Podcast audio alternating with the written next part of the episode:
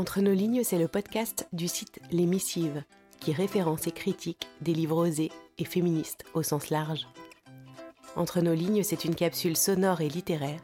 Ce sont quelques lignes d'un auteur ou d'une autrice à découvrir à voix haute, plus ou moins tous les mois. Je suis Marie-Émilie, je suis comédienne. Et Entre nos lignes, c'est une dose de pensée inspirante, engagée et féministe, avec des mots qui m'ont touchée selon l'humeur ou l'actualité. Bonne écoute.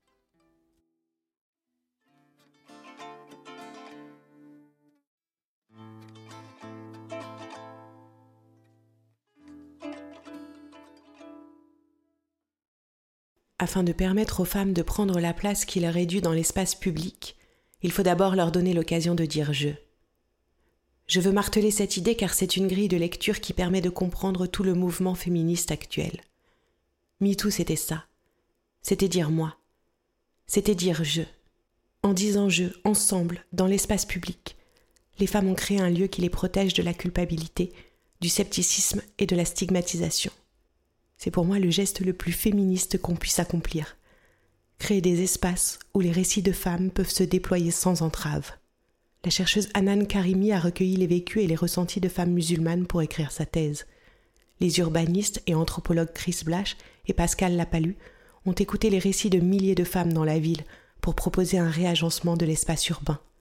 La militante Caroline de Haas, en fondant Nous toutes, a créé un espace où le jeu devient pluriel. Dire je, pour une femme, c'est toujours politique. Écouter les femmes longuement et attentivement, c'est aussi révéler les nuances, ce qui relève des trajectoires individuelles.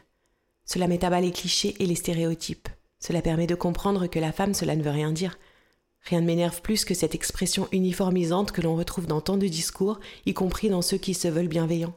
On me demande parfois si en juxtaposant dans mon podcast La Poudre les récits intimes et personnels des femmes, je ne contribue pas à nourrir la petite histoire, aux dépens de la grande à laquelle elle devrait pouvoir prétendre. Je vous rassure, tout cela n'est que provisoire.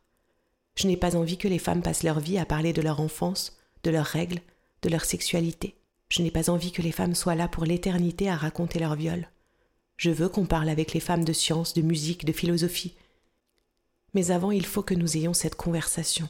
Il faut que l'on apprenne à cesser de museler nos récits avec des tabous et des silences, au nom de la décence ou de la rationalité. Il nous faut remettre dans l'espace public tous ces mots dont nous avons été privés pendant des siècles. Merci d'avoir tendu vos oreilles. Si cette écoute vous a plu, n'hésitez pas à m'écrire, à soutenir en commentant dans vos applis de podcast et en partageant sur les réseaux sociaux, c'est comme ça que ça marche, et à vous abonner pour être notifié de la sortie d'un nouvel épisode. Et surtout, n'hésitez pas à m'envoyer vos coups de cœur littéraires et féministes. À bientôt.